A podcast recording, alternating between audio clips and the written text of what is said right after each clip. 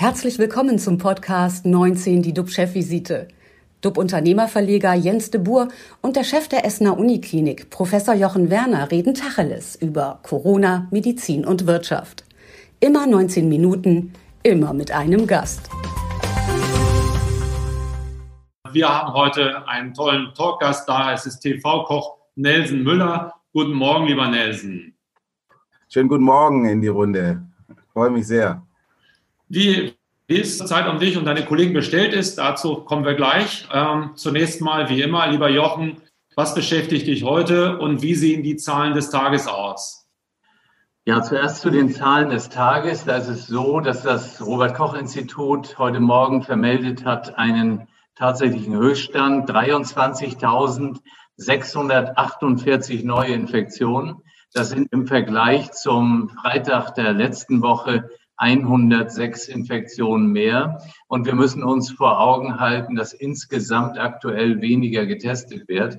Das bedeutet, äh, da passiert etwas. Natürlich, wir sind aus dem exponentiellen Wachstum raus, aber äh, wenn wir an den 25.11., also nächste Woche, denken, Kanzlerin mit den Ministerpräsidentinnen und Ministerpräsidenten, die Kanzlerin strebt ja an, einen Wert unter 50, was die Inzidenz betrifft. Und davon sind wir natürlich wirklich meilenweit entfernt. An der Universitätsmedizin Essen versorgen wir aktuell 136 Patienten, die an Covid-19 erkrankt sind, 37 davon auf der Intensivstation. Leider sind gestern wiederum drei Patienten äh, im Zusammenhang mit Covid-19 verstorben. Das, äh, was mich äh, besonders besorgt, das ist aber schon seit einer ganzen Reihe von Tagen äh, so. Das ist äh, das alles um die Mitarbeiterinnen und Mitarbeiter herum, weil die sich natürlich genauso infizieren wie alle anderen Menschen außerhalb des Klinikums oder weil sie in Quarantäne geraten. Und wenn die jetzt in Quarantäne geraten oder eben krank sein sollten, ähm, dann bedeutet das primär natürlich Ausfall. Aber es wird doch diskutiert, dass äh, symptomfreie Mitarbeiter im Krankenhaus weiter arbeiten können. Ja, das ist richtig. Die Diskussion gibt das, aber die führen wir hier jetzt noch nicht, weil ich einfach denke, dazu sind wir auch noch zu weit von irgendwelchen Ausnahmezuständen entfernt. Das, was äh, mich besonders rumtreibt, das ist eben diese Sichtweise der Quarantäne, was das bedeutet. Also wir sprechen hier ja im patientennahen Bereich, das sind dann vorwiegend äh, Pflegekräfte und auch Ärztinnen und Ärzte, die ähm, ja zum einen das Krankheitsbild kennen, die also wirklich erleben, wie schwer krank manche Patienten sind, äh, wie sie teilweise eben auch äh, versterben.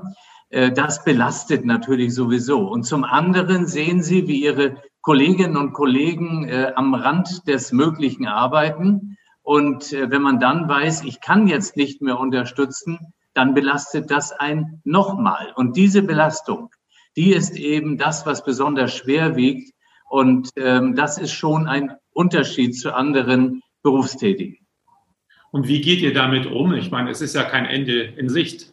Genau, das ist so. Also wir versuchen fortwährend äh, zusätzliches Personal Personal zu generieren. Das ist extrem schwierig, das wissen alle. Es gibt dann Zeitarbeitsfirmen, wo du das auch noch versuchst. Also das ist ein großes Problem und wir haben ein äh, ganz intensives äh, Angebot an allen möglichen psychosozialen Unterstützungsmaßnahmen, an einem äh, psychosomatischen Notfallversorgungssystem bei Covid-19, Klinikseelsorge.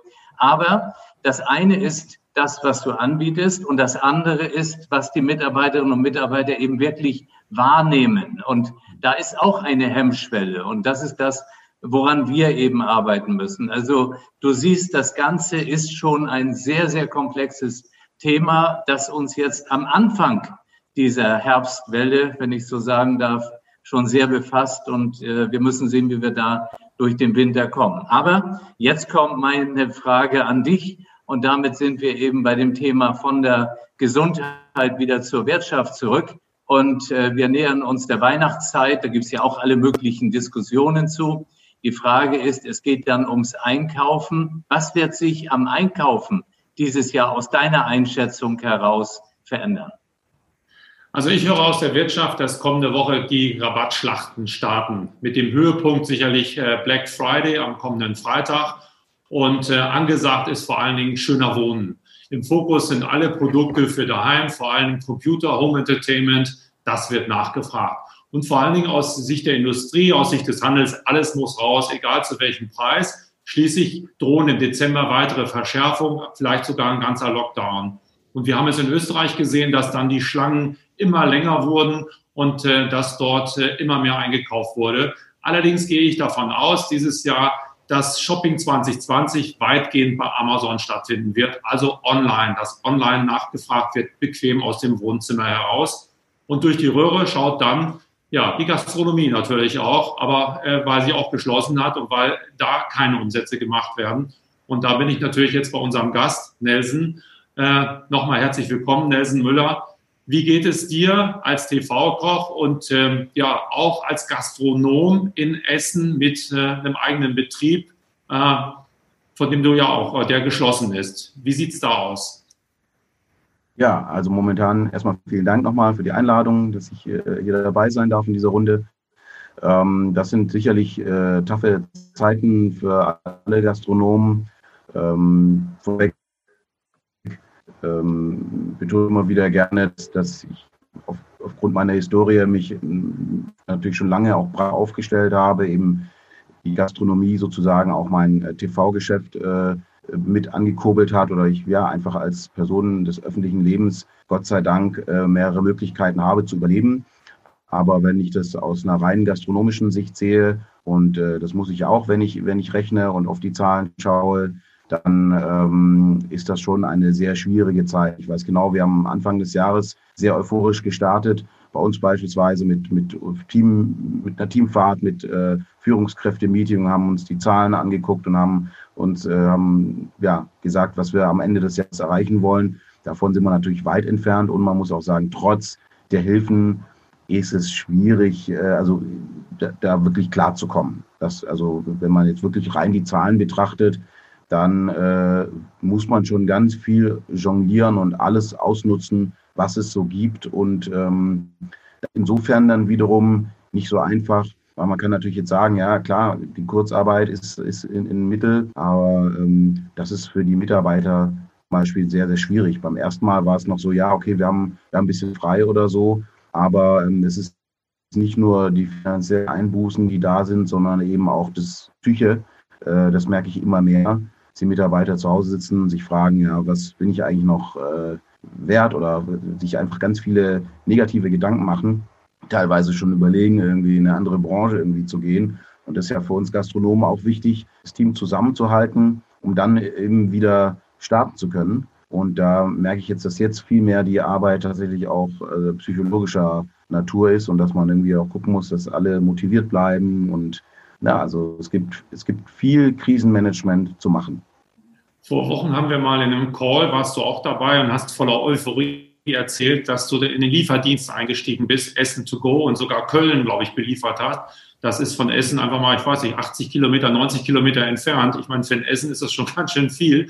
Äh, wie ist es damit? Hast du das ausgebaut oder ist das ein Strohfeuer gewesen? Mhm. Naja, wir haben genau, wir haben äh, das To-Go-Geschäft äh, angekurbelt, was wir Gott sei Dank ohnehin schon hatten. Wir, das Müllers ist äh, so ein ja, innerstädtisches Bistro äh, in der, auf der Rüttenscheider Straße in Essen. Da ist immer viel los, viel Frequenz. Und da hatten wir schon immer eine heiße Theke und die haben wir jetzt einfach ausgebaut. Und zusätzlich ähm, haben wir die Idee der Genussboxen entwickelt. Äh, das heißt, äh, mit unserem Partner Otto Gemee haben wir dann, äh, die Experten im, im, Versand von Fleisch sind, haben wir gesagt, wenn ihr Fleisch versendet, dann können wir doch auch Boxen versenden, deutschlandweit gekühlt, in der richtige Menüs drin sind. Mhm. Und das haben wir auch durch den Sommer eben weiter betrieben, so dass wir da jetzt keinen Bruch hatten, sondern einfach das stetig weiterentwickeln konnten, weiter dran feilen konnten, von Verpackungen bis hin zu, äh, zur Produktion. Sind jetzt so weit, dass wir eben äh, bei, ja, bei einem befreundeten Gastronomen in einer zertifizierten Küche produzieren, die, äh, die Rezepte auch äh, tatsächlich von, von einer QM sozusagen bearbeitet werden, Nährstoffe, Nährwerttabellen, äh, erstellt werden. Also man weiß, denkt gar nicht, an was man dann plötzlich alles denken muss. Es ist ja nichts, nichts einfach in Deutschland. Ne? Das heißt, äh, man denkt, man verschickt so eine Box, aber eigentlich muss das eben auch, da, da müssen die Nährwerte auf den Sachen dann draufstehen. Das muss eigentlich ins Labor eingeschickt werden und so weiter. Und äh, daran, an diesen Themen sind wir jetzt gerade dran. Und ähm, ja, und dann die, die kreative Seite natürlich auch, neue Innovationen zu überlegen, wann vers versendet man diese Boxen, zu welchem Zeitraum, in welchem Turnus. Wir haben am Anfang das Ganze händisch gemacht. Da saß dann jemand und hat jede Mail und jedes Telefon einzeln beantwortet und eingetragen. Mittlerweile steht ein Online-Shop, über das man die äh, Genussbox bestellen kann und das, der Prozess ist so langsam automatisiert. Jetzt muss man wieder gucken, wie man das dann auch wieder individualisiert und dem, dem Gast oder dem Kunden die Möglichkeit gibt, einfach individuell auch vielleicht den einen oder anderen Wein noch dazu zu packen. Aber das Schöne daran ist einfach, dass aus dieser Genussbox-Idee, die der Privatkunde Gott sei Dank sehr gerne annimmt und das stetig wächst, eben auch ein Firmengeschäft geworden ist, sodass mhm. plötzlich irgendwie äh, Online-Kochen angesagt ist. Also das heißt, eine Firma bestellt Boxen für ihre Mitarbeiter dann hat jeder so eine Box zu Hause und dann äh, koche ich in der Kochschule beispielsweise online mit, äh, mit Videotechnik und dann ist man echt sehr nah beieinander, weil man zwar auf der einen Seite das digitale Kochen hat, klar, das ist der Abstand, aber auf der anderen Seite hat man eben das haptische Produkt. Äh, ich habe neulich beispielsweise ein ganzes Huhn aus Frankreich versendet, ein, ein Miralhuhn hatten die dann alle auf dem Tisch und dann haben wir zusammen einen Huhn auseinandergenommen und daraus ein Hühnerfrikassee gemacht und haben äh, guten Wein dabei getrunken. Und da kam richtig Stimmung auf. Das war richtig, richtig schön. Und äh, ja, das sind jetzt die neuen Geschäftsmodelle, die sich da so ergeben. Und jetzt kommen auch tatsächlich, dann kann ich, da habe ich damit auch die Möglichkeit, Mitarbeiter wieder äh, zurückzuholen aus der, aus der Kurzarbeit und auch perspektivisch zu arbeiten, zu sagen, komm, das, da geht noch, da wird in der Zukunft, so wie es jetzt auch aussieht, äh, wenn, wie sich, wenn ich so diese Zahlen höre und ähm, die, die, äh, diese Themen, wird uns das noch länger begleiten und wird wahrscheinlich auch in Zukunft einfach äh, eine Möglichkeit sein, ähm, sich, ja, sich, wie sozusagen, erlebbar zu machen für jemanden, der nicht vor Ort ist. Ja. Wie viele Leute haben denn das zerlegt, analog und online? Wie viele Leute waren da zugeschaltet? Ähm, bei, bei dieser Aktion mit dem Huhn waren es nicht so viele, da waren es äh, 40 Leute.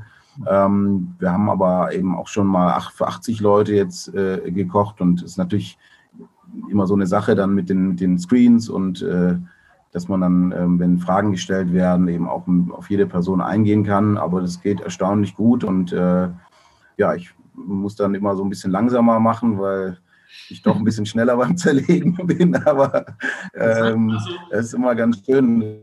Dann fragt man in die Runde, wer, wer ist wie weit und dann müssen alle die Hände heben, ob sie mit weitergekommen sind. Der eine oder andere tut sich dann etwas schwerer und äh, da sieht das Endprodukt dann auch etwas anderes aus, aber äh, ja, es ist, es ist nett und es ist eine echt erstaunlich gute Alternative zu, zu einer klassischen Weihnachtsfeier oder Firmenfeier ähm, und es wird wirklich jetzt immer mehr angefragt. Also bei dem Event haben dann 40 Hühner parallel zerlegt worden. Dann nicht nur du hast es vorgemacht, die anderen haben zugeschaut, sondern jeder hat seinen Hund vor sich gehabt und hat genau das gemacht, was du auch gemacht hast. Genau, jeder hatte, äh, also das war eine Box, in der es ein Dreigangmenü gab, äh, inklusive Wein. Die Vorspeise war weitestgehend vorbereitet. Da hat man dann ähm, äh, ja, da hat man eigentlich nur noch angerichtet. Das habe ich aber auch äh, mit denen zusammen gemacht, weil es natürlich auch immer äh, spannend ist, wie, wie, ich anrichte oder wie man so einen Teller anrichten kann, dass man nicht eben nicht äh, alles nur in die Mitte klatscht. Und ähm, ja, das Huhn haben wir dann tatsächlich zerlegt. Da war ein Trüffel noch dabei, ein Trüffelhobel vom Ralf Boos dabei, da war Spargel dabei, also wirklich auch frisches Gemüse. Und wir haben zusammen gekocht und sie mussten mir dann immer ihre Fleischteile zeigen als ich dann gefragt habe, ob sie mir alle mal ihre Brüste zeigen könnten, wer, war natürlich großes Gelächter, aber das ist, halt so in der Küche, ne? das ist halt auch immer mit Spaß verbunden. Ja. Und ja, ich war, bin jetzt tatsächlich, nachdem ich es zwei, dreimal gemacht habe, erstaunt, wie viel Spaß man tatsächlich haben kann, weil ich auch eher so ein äh, Digitalmuffel bin, auch eher ja, einfach als Wirt, klassischer Wirt ist natürlich Liebe des äh, Face-to-Face. -face, reden, servieren, äh, das ist, wo ich herkomme und das ist für mich natürlich jetzt auch eine, eine Umstellung, aber ähm, äh, die ich natürlich gerne gehe, wie, wie muss man gehen und ähm, dann merkt man auch, was für Möglichkeiten, was für neue Möglichkeiten einfach da entstehen. Und das kann man ja weiterspinnen von Weinprobe mit Sommelier äh, und, und ja, das macht ja dann auch was mit einem nach der ersten Flasche Wein. Ja, das äh, und du hast jetzt, oder der Staat hat gesagt, die Gastronomie auch zu entschädigen. Ist bei dir schon ja. Geld angekommen? Bei mir ist noch kein Geld angekommen. Und, und ich glaube, äh, dass, dass, dass das ein Knackpunkt ist auch, ja. Oder sein kann jetzt auch. Äh, und das, ich habe jetzt auch gehört, dass, dass man sich da noch ein bisschen schwer tut, noch ein bisschen uneins ist. Natürlich werden diese Programme mit der heißen Nadel gestrickt und sind dann vielleicht teilweise auch unausgereift und ähm, ist mit hohem Bürokratieaufwand verbunden. Ähm, da braucht man einen, einen, guten Steuerberater und äh, aber auch die Zeit, glaube ich, äh, die Gespräche mit dem Steuerberater zu führen oder sich vielleicht auch im Vorfeld zu, äh, zu informieren, um dann einfach schon schnell auf der Höhe zu sein, wenn das Gespräch dann ansteht. Und ich glaube, das ist auch nicht, nicht so einfach für jeden Gastronom. Und man braucht einfach jetzt auch ein Polster, um dann eben solche äh, äh, wie soll ich sagen, Zeiten zu überbrücken, in denen dann die Hilfe noch gar nicht fließt, die zwar recht angekündigt ist, aber ähm, die, die, Fälligkeiten der Rechnungen äh, decken sich nicht unbedingt immer mit den ähm, Zeiten, wo dann auch die Hilfe fließt. Du hast auch gedacht, dass ein Versicherer einspringt und hast 360.000 Euro verlangt und äh, bist aber vor Gericht leer ausgegangen. Kannst du das nachvollziehen? Das kann ich leider nicht so ganz nachvollziehen, äh, vielleicht zu einem kleinen Prozentsatz, aber Fakt ist, ich habe eine Betriebswirtschaft, äh, Betriebsausfallversicherung abgeschlossen, die ja sich aufs Infektionsschutzgesetz bezieht. Ähm, und normalerweise geht man davon aus, dass eine Versicherung ja dann auch ja, sich sozusagen immer anpasst. So ist das eigentlich mit anderen, mit anderen Versicherungen auch äh, bei einer Kfz-Versicherung, äh, wenn neue Gesetze eben kommen, dann ist das natürlich mitversichert. Und hier sagt man jetzt, äh, nein, äh, Corona, das, davon wusste man noch nichts, beziehungsweise ähm, ja, das reguliert vielleicht der Staat oder wie auch immer. Und das ist für mich schon eher äh, schwierig nachzuvollziehen. Und ich glaube, da sind sich die Versicherungen auch nicht so ganz einig und die Landgerichte auch nicht. Da gibt es verschiedene Urteile. Mhm. Äh, manche sind pro Gastronom. In München, in Hamburg wurde pro Gastronom äh, entschieden. Und es gibt einfach verschiedene Urteile. Mainz in Essen war jetzt äh, zu meinen Ungunsten. Aber ich merke, da ist Bewegung drin und ich glaube, so ganz sicher ist man sich in, bei den Versicherungen halt eben auch nicht. Deshalb gibt es ja auch dann die Angebote von beispielsweise 5 der, 15 äh, Prozent der Versicherungssumme. Aber das steht für mich natürlich in, in keiner Relation zu der Summe, die mir eigentlich zustehen würde und für die man dann ja auch eine Versicherung abgeschlossen hat. Wenn das natürlich ganz klar ausgeklammert ist, solche Policen gibt es natürlich auch, mhm. Dann ist es was anderes. Dann hat äh, einem der Versicherungsmakler vielleicht auch äh, darauf hingewiesen oder man hat es selber gelesen. Man muss natürlich auch, auch fairerweise sagen, das sind Policen, die sind sehr umfangreich und dass man dann, äh, man denkt da selber natürlich auch nicht äh, an, an sowas und liest sich das dann so, so, so krass durch, sage ich jetzt mal. Also Meine Empfehlung ist, Nelson, ja, in Revision ja. gehen und am besten in Hamburg auch einen Laden aufmachen. Dann halt, äh, hier sind die Gerichte offensichtlich liberaler. Ähm, wir haben auch im Chat äh, eine große, große Bitte, und zwar, ob du nicht ein gute Laune-Rezept fürs Wochenende hättest für uns. Vielleicht kannst du uns im Nachgang einfach mal irgendwie was Nettes aufschreiben, was wir auf die Homepage packen, damit die Leute gute Laune bekommen. Es ist ja zum Teil sehr triste irgendwie und das schlägt alles auf die Laune. Und da kannst du was gegen tun. Hast du Lust, uns einfach einen kleinen Tipp zu geben, nachher uns ein kleines Rezept zuzuschicken? Klar, also äh, darf es auch ein, äh, ein Glühweinrezept sein, weil das macht, ja. glaube ich, die beste Laune. Wir nehmen alles, was gute Laune bringt. Das ist, und das, das ist einfach, um gute Laune zu verbreiten. auch zur letzten Frage. Ähm, es ist irgendwie, es gab Schlagzeilen, wonach du als Nilpferd im rosa Tütü bei Mars Singers auftrittst. Wirst du die Medien verklagen? Ich meine, kann man nicht einfach so behaupten, oder? Ja, also ich weiß nicht, wenn man sich äh, mich jetzt hier so anschaut, ich weiß nicht, ob man sich dann vorstellen kann, dass ich irgendwie in einem rosa Ballettkostüm irgendwie durch die Gegend laufen will. Also das finde ich schon harter Tobak, Jens, muss ich sagen. Also, wir müssen reden. Wobei ich weiß, dass du ein glänzender Sänger bist. Ich habe dich schon erlebt. Also von daher, ich glaube, die Diskussion wird weitergeführt werden. Leider sind unsere 19 Minuten mit Überziehen schon leider wieder vorbei. Vielen Dank, lieber Nelson. Ich könnte noch eine Stunde mit dir sozusagen chatten und mit dir austauschen. Auch Jochen auch, er schmunzelt. Wir haben mal wieder ein bisschen gelacht heute nach einer doch sehr tristen Woche irgendwie. Ja. Und äh, von daher vielen Dank nochmal. Alle Sendungen können auf watz.de und auf dub-magazin.de angeschaut werden, auch die heutige. Äh, da äh, ja, sind wir präsent. Am Montag sprechen wir darüber, wie die angeschlagene Hotelbranche über die Runden kommt. Unser Gast ist Max Luscher. Er ist Chef von B&B Hotels. Das ist eine große Kette. Und äh, an alle, klicken Sie rein. Wir freuen uns auf Sie und genießen Sie Ihr Wochenende. Holen Sie sich von Nelson noch eine Box und eine Flasche Wein dazu und dann wird das schon. Vielen Dank. Das war 19 die DUB-Chefvisite als Podcast. Die Videos dazu gibt es auf watz.de und auf dub-magazin.de.